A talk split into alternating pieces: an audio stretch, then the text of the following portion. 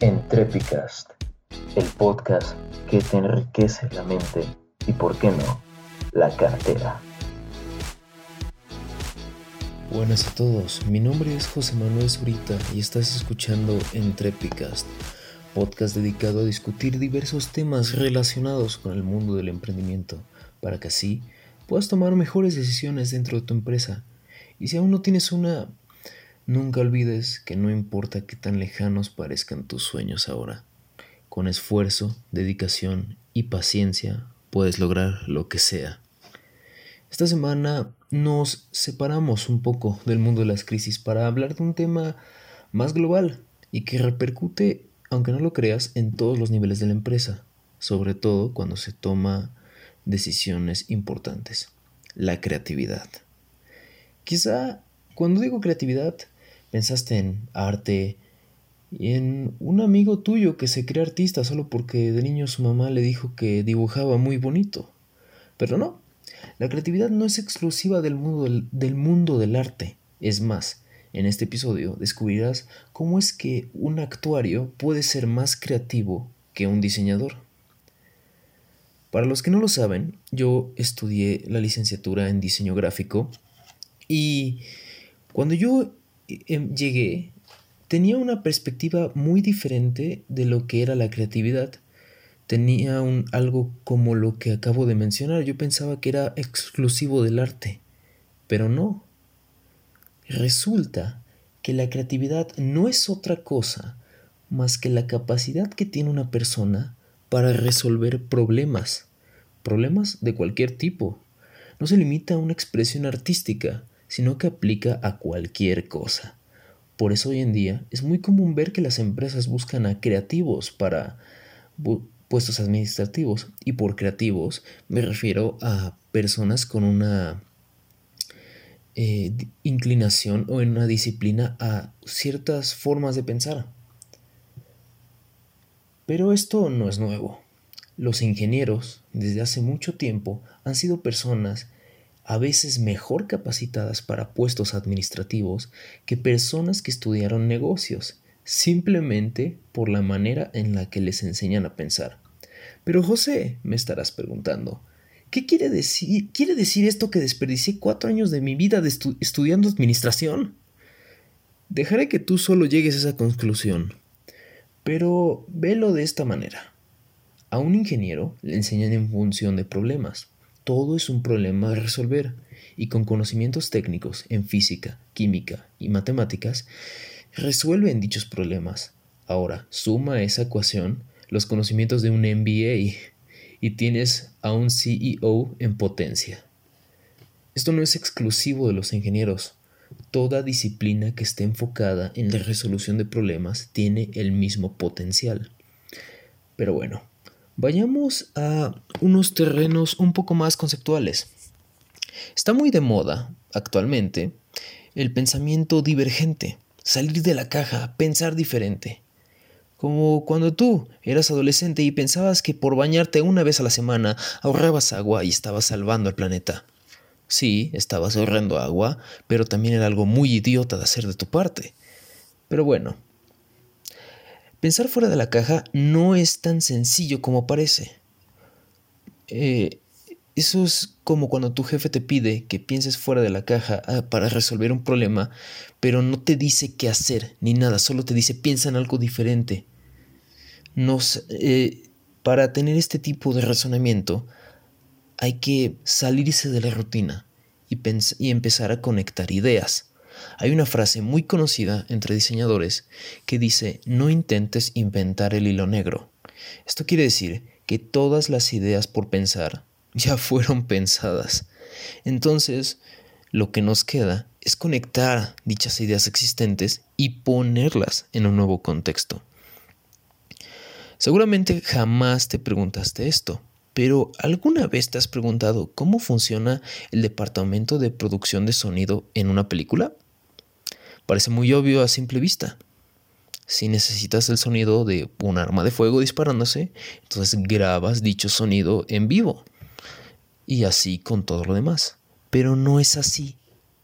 los sonidos en las películas son exagerados y a veces modificados para ajustarse al tono de la misma.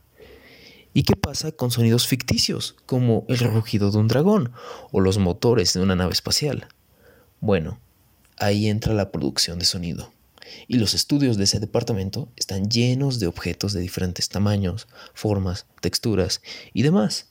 Y su trabajo es combinar los sonidos producidos por dichos objetos entre sí para generar nuevos sonidos para las películas. Simplemente pregúntate, ¿cómo hicieron el icónico sonido del látigo de Indiana Jones, las naves Star Wars y demás sonidos icónicos del cine hoy en día? La clave que une a todo esto y que nos lleva al tema del emprendimiento es la experimentación. En este caso, la experimentación con materiales distintos para producir nuevos sonidos o la experimentación con ideas innovadoras para generar nuevos modelos de negocio.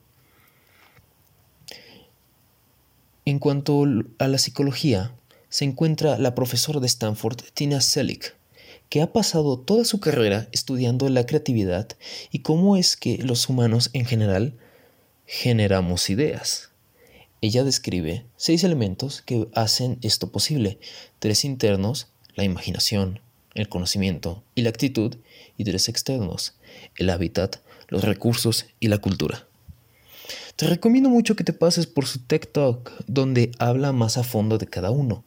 Pero en resumen, lo que ella dice es que todos estos elementos se conectan entre sí y todos son importantes de igual manera. Todos cumplen una función específica y en conjunto hacen que nosotros como seres humanos desarrollemos esta capacidad para resolver problemas. Comencemos con la imaginación. Se refiere a cómo nosotros nos planteamos las preguntas que nos hacemos. Y bueno, si yo te preguntara cuánto es 5 más 5, la respuesta es obviamente 10. Muy básico, ¿no? Pero ¿qué pasa si te pregunto lo siguiente? ¿Qué dos números sumados me dan como resultado 10? Bueno, las respuestas son infinitas. Por otro lado, el conocimiento es la base técnica de la creatividad. Se puede expandir poniendo atención a los detalles del mundo que nos rodea, observar dichos detalles y pensar en formas de cómo resolver los problemas que se nos presentan al día a día.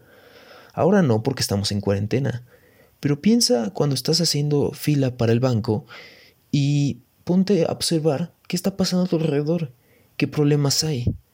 Hay un problema en la fila al momento de eh, atender a las personas, lo mismo pasa en el súper, en unas tiendas, en la escuela, en el trabajo, en general. Poner atención a los detalles es clave. La actitud es el motor, es la fuerza que nos impulsa a hacer las cosas. Como diseñadores, en lo personal, nos inculcan mucho al proceso de bocetaje, y para cada cosa que yo hago en mi trabajo, dibujo por lo menos 50 bocetos diferentes pues las primeras ideas que tengo son las más obvias, y después de la idea número 30 comienzan a salir cosas bastante interesantes. Yendo con las características externas, el hábitat es el entorno donde nos desenvolvemos, y si éste impulsa o no la creatividad, Tina, Tina menciona en su TikTok cómo los salones de preescolar están diseñados para estimular la creatividad, llenos de colores, pinturas, formas y en general un ambiente muy alegre. Pero, ¿qué pasa? Luego los niños crecen y pasan a un salón con las filas rectas y cuando alguien se levanta o habla cuando no es debido, es castigado. Y luego nos quejamos de por qué ya no son creativos. Pero eso no es lo peor. Cuando ese niño crece y consigue un trabajo, pasa a un pequeño cubículo donde ahora sí tiene paredes físicas que lo limitan de ver cualquier otra cosa que no sea su computadora. Eso es muy sabido que los países europeos tienen los mejores sistemas educativos del mundo, pero ¿sabes cómo funcionan? No es como en México que llega un maestro a explicar los temas. Ahí los alumnos llegan a clases y el maestro les pone una serie de problemas a resolver y tareas por cumplir para el día.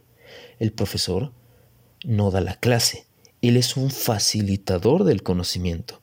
Los alumnos tienen total libertad para investigar como puedan y solo cuando tienen dudas se acercan al maestro y él les ayuda, pero no les da la solución. De esta manera, se estimula el pensamiento creativo en todas las disciplinas, o sea, la manera en general de pensar del niño. Pero bueno, siguiendo con los puntos de Tina, los recursos no solo se refiere al dinero, sino a todo lo que se tenga a la mano para utilizar. Volviendo con el ejemplo de los niños. Ellos pueden investigar en libros, en internet, pueden salir al patio, eh, tienen al profesor como apoyo, calculadoras, etc. Esos son los recursos y cómo se aprovechen depende de todos los otros cinco factores del modelo de Tina Selleck. Y finalmente está la cultura. Ella la define como la música de fondo de cualquier situación. Y es cierto, los parámetros sociales y significados que le atribuimos a las acciones del día a día son lo que le da sentido al mundo que percibimos. Aquí, en México, sentarse a comer con tu familia significa algo completamente diferente en Estados Unidos. Es más, en diferentes partes del país tiene un significado diferente por simplemente la comida que se sirve y la cultura permea todas las capas de la sociedad. He ahí el eterno dilema de, las, de si las quesadillas tienen queso o no. Si no eres mexicano, no vas a entender el chiste, pero si lo eres, vas a entender exactamente de lo que estoy hablando y entiendes por qué esto refuerza aún más mi punto y el de Tina. El título de este podcast es La creatividad en los negocios. Pero he hablado muy poco de los negocios en este episodio, ¿no? Y eso es porque ser creativo es como ser amable. No puedes serlo a medias o solo serlo con algunas personas. Simplemente lo eres o no. Punto. Ejercitar esa parte de tu forma de ser en todo momento permea en los negocios y cuando menos te des cuenta vas a comenzar a ver posibilidades alternas dentro de los estados de resultado y análisis de comportamiento del usuario. Tendrás posibilidades infinitas porque de eso se trata la creatividad, no de encontrar respuestas correctas, sino de encontrar alternativas a cualquier problema que se presente. Y bueno, con eso concluimos este episodio de Entrépicas. Si te gustó el podcast, no olvides suscribirte y tocar la campanilla si nos estás viendo en YouTube. Recuerda que puedes también encontrarnos en Spotify. Y si tienes alguna pregunta o te gustaría eh, que tocáramos algún tema en específico, escríbenos por Twitter a EntrepifyMX. Y sin más, me despido. Yo fui José Manuel Zurita y nos vemos la próxima semana.